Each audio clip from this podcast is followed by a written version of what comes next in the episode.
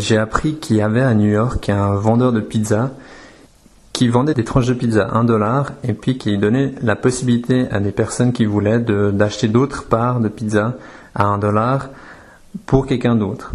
Donc ce monsieur, il avait un système de post-it et puis il notait en fait les dons de, certains de ses clients et puis il passait plus loin. Donc il y avait des mendiants qui pouvaient en bénéficier, d'autres personnes dans, dans le besoin. Cette histoire, elle m'a beaucoup inspiré, puis je me suis demandé comment je pouvais mettre ça en pratique dans ma vie.